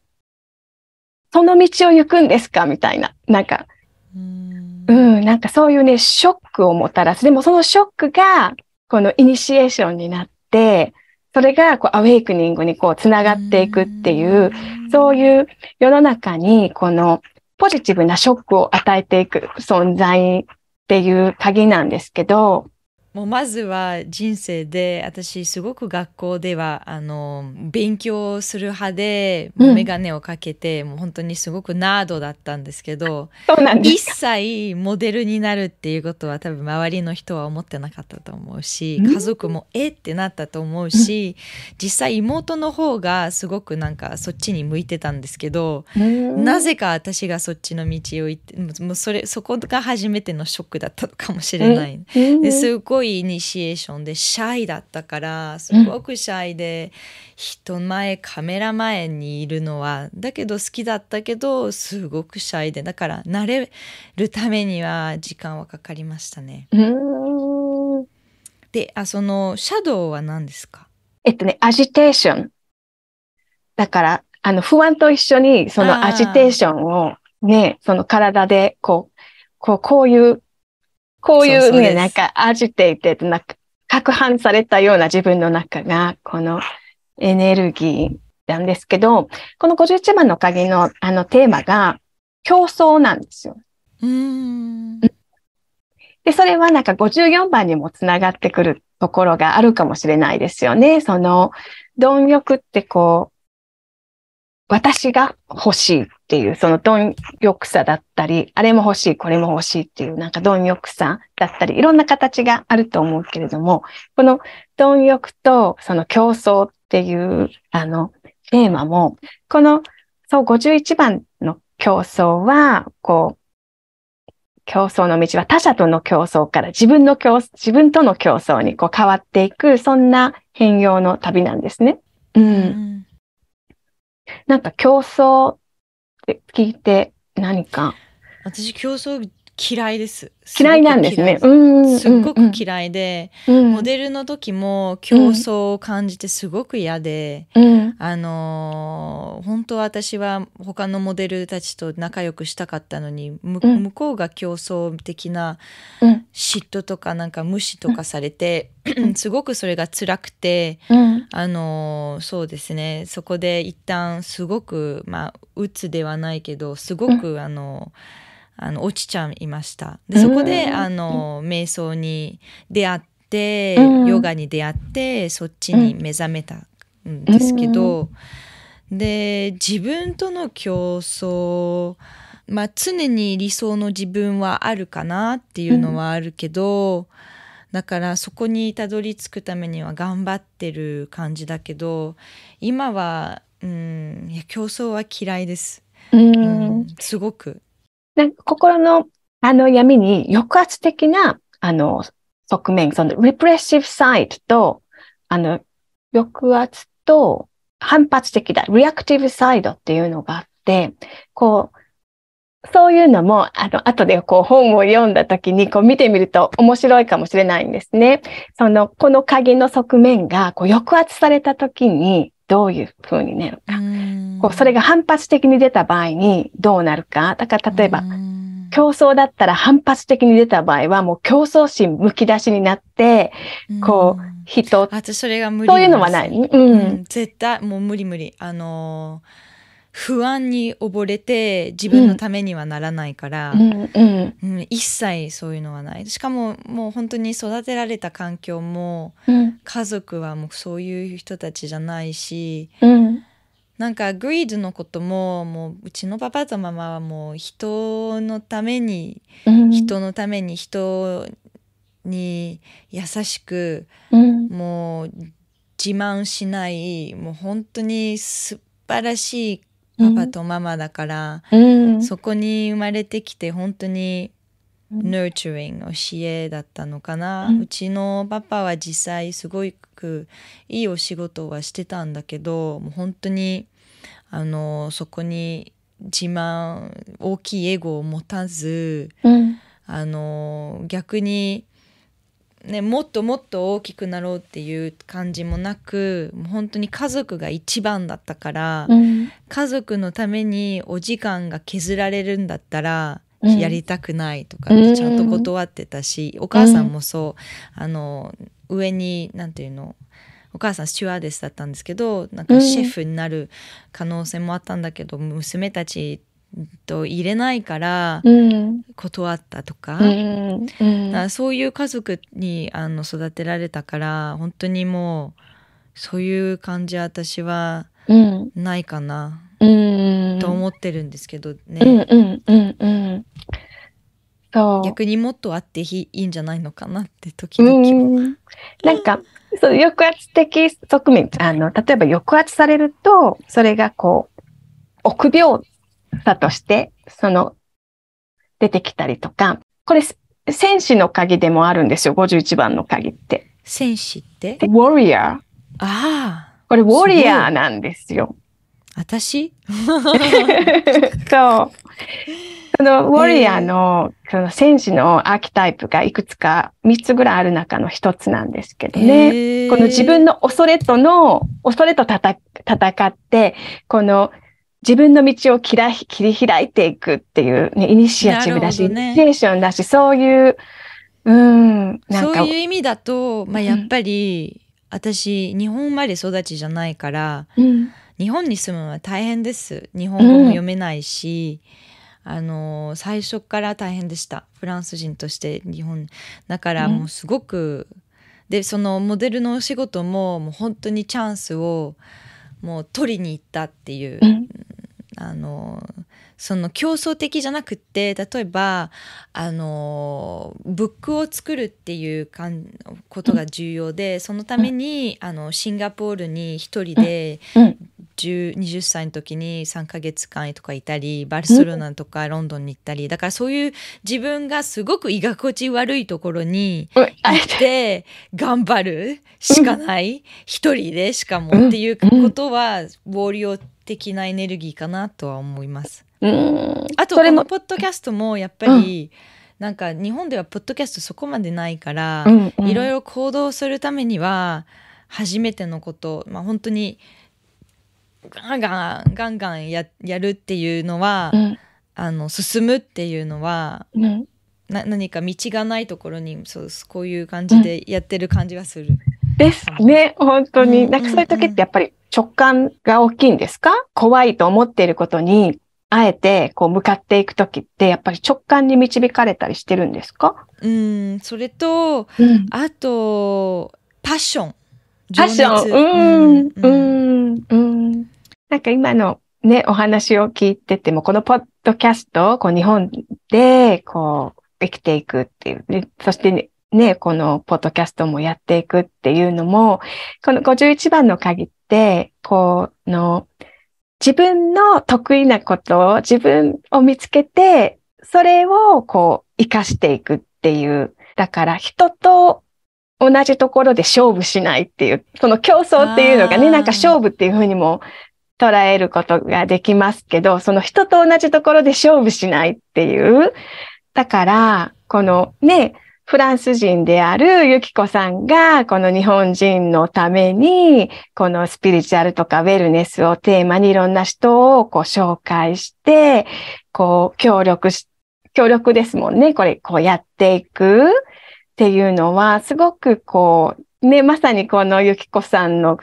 鍵らしいなって私はなんか見て思いました。こう、ゆきこさんらしさが、このポッドキャストにもすごく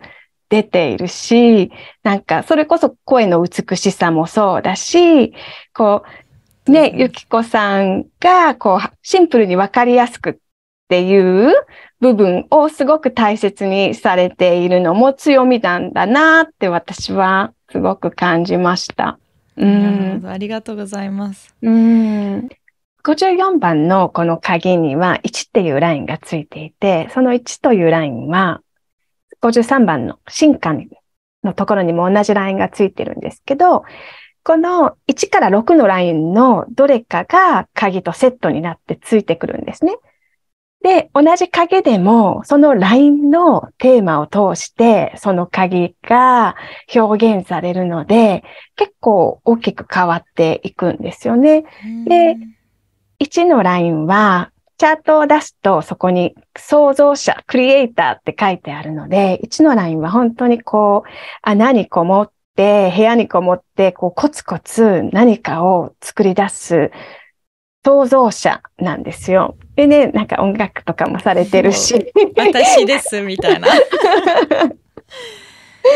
そうそう、そういうテーマがあって、で、あの、安定性っていうのが、この大きなテーマでもあるので、あの、それは安定性というものを人に、こう、与えられる人でもある、この自分が、この安定していることを、こう、周りの人がこう感じ取って安心感を与えるような存在でもあるし、それが逆になると、この安心感とか安定をすごく求めてしまう。うん。ももろそうです。もろそうですか？求める。求める。うん、し、与える、両方。うん。うん、素晴ら、すごいですね。で、このコツコツコツコツね、部屋でこう、のにこもって作るので、こう何でも深掘りする傾向もあるラインですよね。深掘りって。深掘り、あの、 dig、dig、dig。何でもこう、 dig、dig、dig、dig、dig。ゆきこさんってこう上から、ゆきこさん帰ってきてってこう上から声をかけないとそれです。で、帰かよこさんいたんですかみたいな。なんか。あります、あります。ますか。なんかそういうテーマのラインなので、そういうのが、こう、鍵とどういうふうに。なるほど、面白いですね。ってるのかっていうのを見ていくのもすごく面白いんですよ。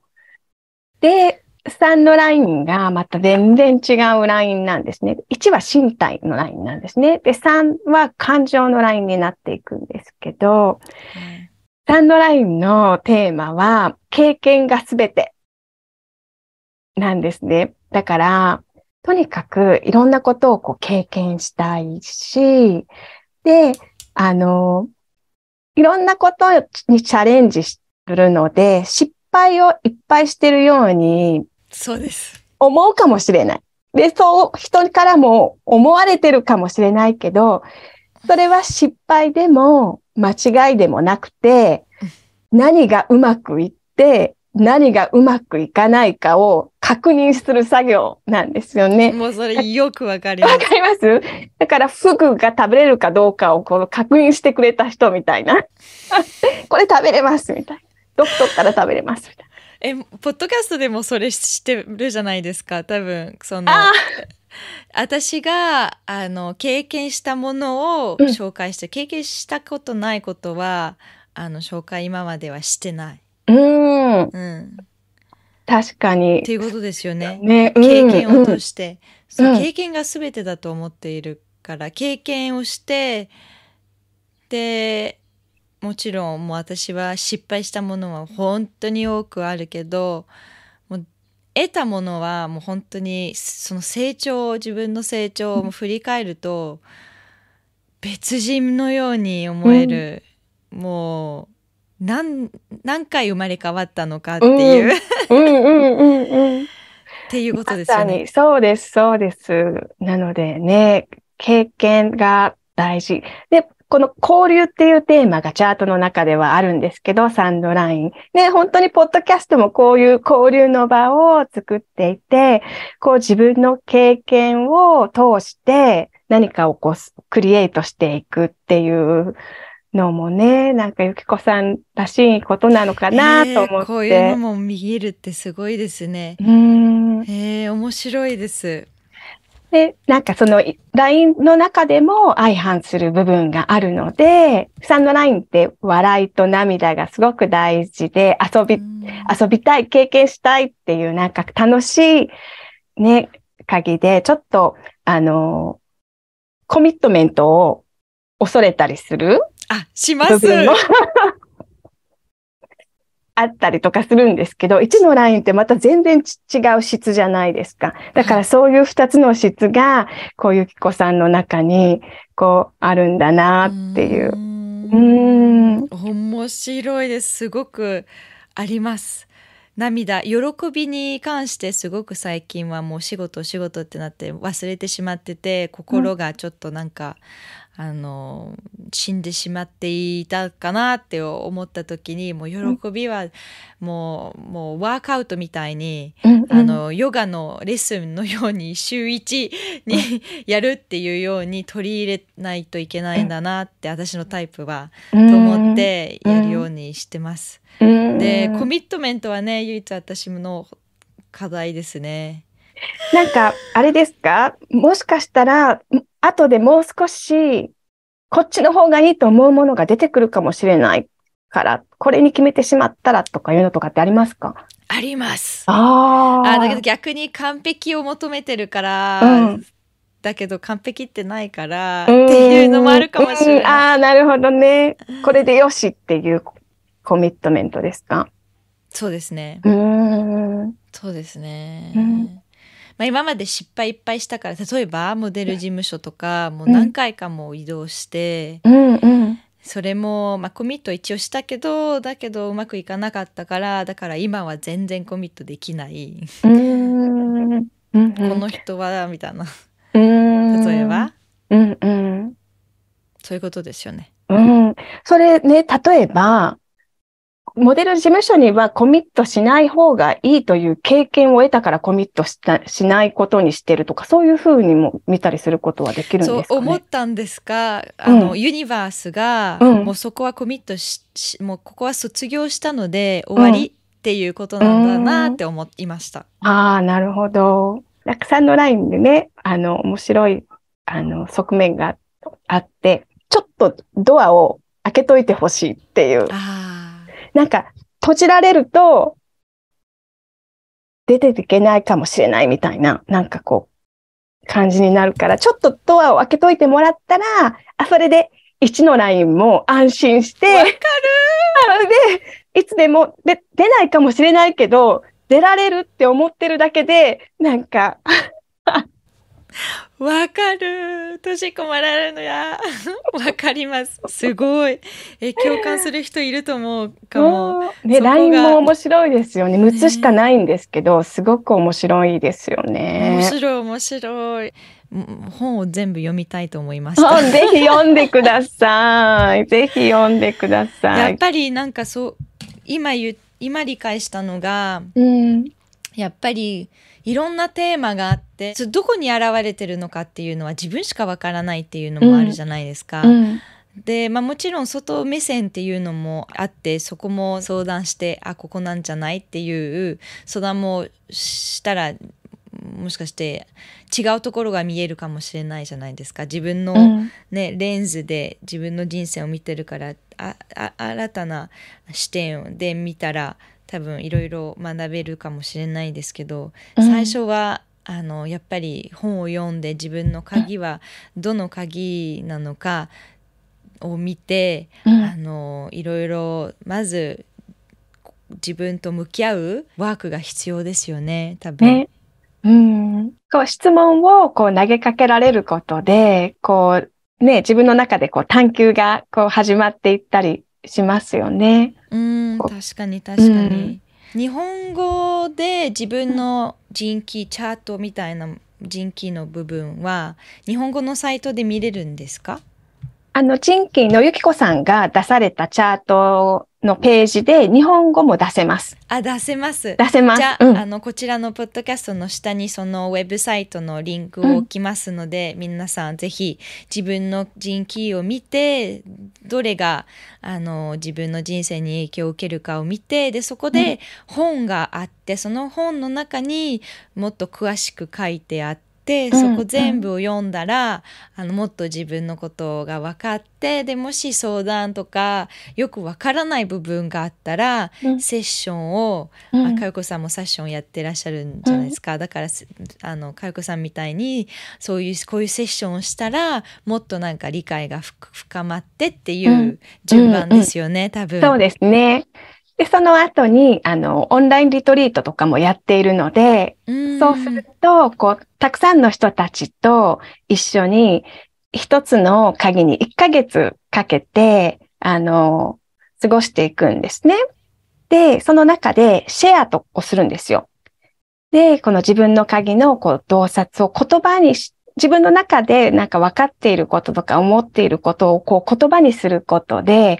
すごくそれが明確化されるチャンスになるし、整理もされるし、こう人の経験を聞くことで、この自分の理解もどんどん深まっていくことがあるので、オンラインリトリートもその人気のグローバルでもやってるし、日本でもやってるんですけど、すごくおすすめです。うん、面白いですね。うん、そこでコミュニティもできますよね。そうです、そうです。共感できる人たち。うん、でそのリトリートの時に、その人気をワークしてる時って自分のチャートの中に関係ないものでも、うん、あの、自分のためになるんですか？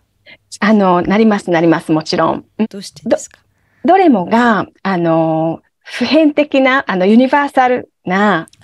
テーマなので、どの影を読んでも、ああ、なるほどなって思う部分はすごくたくさんあるんですよね。例えば、18番の鍵が、ジャッジっていう心の闇。で、インテグリティ、その、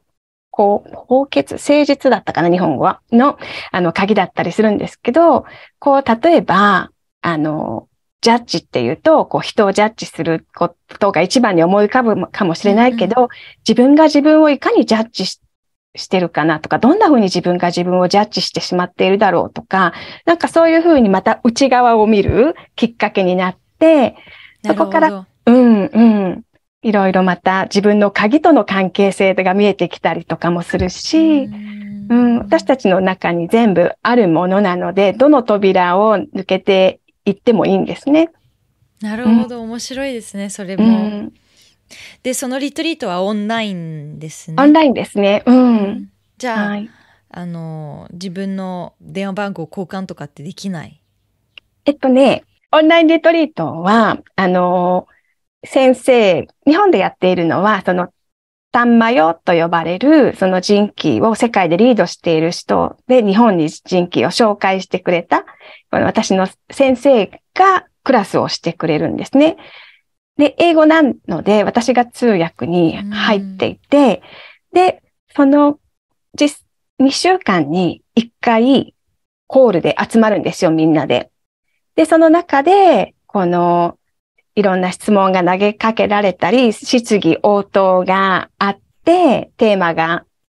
こう与えられたりして、それを参加者同士で、ま、シェアするんですね、クラスの中で。うんうんうん、で、その後、次のコール、2週間後のコールが、で、また会う時までに、あの、オンラインでまた参加者同士でシェアがあるんですよ。3人ぐらいのグループになって。じゃあ友達にはなれるっていう。そうなんですよ。それが本当にね、豊かなんですよ。わかります。なんか、あの、うん、お同じ考え方の人たちと集まるっていうのは、すごく貴重なことだなって思って、うんうん、あの、私のインスタグラムでもフォローしてくれてる方たちも、なんか、なんかこういう場が欲しいなとかっていう方が多いんですよね。うん、スピリチュアルもちょっと自由にお話しできる場とか。うん、うん、本当に。で、ね、心の悩みを受け入れようっていうコミュニティなので、なんか自分のそういう部分も、こう、恥ずかしがったり、罪悪感を感じたりすることなく、こう、話せる安全な場だし、うん、あの、とてもね、素晴らしい場だと思います。素敵ですね。うん、最後に、あの、かよこさんの現在の活動に関してもう少し教えてください。あの、人気に関しては、あの、翻訳をしてます。その、オンラインリトリートをオーガナイズしたり、通訳したりするのと、あと、あの、翻訳、人気ってプログラムがたくさんあっ、創始者がまだ若いので、若いって言ってまあ50代で、現役バリバリなので、もう で、詩人なんですけど、もう書くこともすごく得意だし、本当にね、どんどんどんどんこう、チャネリングしている。チャネリングして、どん、いろんなこの観点で人気と、あの、取り組めるようになってるんですね。動物を通したりしながらとか。で、あの、その翻訳がたくさんあるので、今はその翻訳をまた手掛けているのと、まあ、セッションと、あとね、人気の本体でも働いてるんですけどね、ちょっとだけ。わ、うん、かりました。うん、あと一つだけちょっとお聞きしたいんですけど、うん、ジンキーズってどう生まれたんですか、ジンキーね、あの、創始者のリチャード・ラッドっていう方がイギリス人の男性なんですけど、えっ、ー、と、1987年だったと思います。あの、ビジョンを受け取り始めたんですね。で、そのビジョンが、こう、形になるまで随分時間がかかったんですけど、2000年ぐらいから人気というものとして世の中に出るようになって、で、2009年になってこの本が発売されたんですけど、その本を書くのに7年間かかったそうです。重要なあの数字なので、この一つの周期として7年って大きいんですよね。うん、なるほど。チャネリングして、それをこの地球に下ろしてくれたっていう感じですね。そうですね。彼はこのツールでしたね。って感じですね。そうですね。うん。一番目の生徒だっていうふうに自分では言ってます。うん。面白いですね。うん、いや、本当にかよこさん、貴重な時間、貴重なお話、本当にありがとうございました。こちらこそありがとうございまし。たし、多分皆さんもね、あの、自分を知る、あの、一つのツールだと思うので、うんね、もっと自分を知りたい、もっと自分のことを受け、受け入れたいとかっていうね、あの気持ちがありましたらぜひ自分の人気に関してもっとあの調べてください。ぜひ。ありがとうございました。ありがとうございました。こちらこそ。長いエピソードでしたが、皆さん最後まで聞いてくれてありがとうございます。いかがでしたか？ Gene Keys はとっても面白いツールですね。私は本を読み始めていろんな気づきを与えてくれてます。かよこさんと Gene Keys のことをもっと知りたい方は、こちらのエピソードのノートで情報やリンクを載せてますので、ぜひそちらもチェックしてください。そして本を読んで、いろんな質問がありましたら、ぜひかゆこさんのセッションを受けてください。とってもあったかくサポートしてくれますので、おすすめです。あと私の活動やコンテンツをもっと見たいのなら、私の YouTube や Instagram もぜひフォローしてください。いろんな情報をアップしてます。あといろんなスピリチュアルなテーマの IG ライブも行っています。生で数日ずつのミニセッションを IG ライブで行っている時もあります。あとパワーストーンを使って手作りジュエリーを発売しているので私のウェブサイトでチェックできます。最後にこちらのポッドキャストの曲、シャインを聴きたいのならウェブサイトでも購入できます。では皆さん、また来週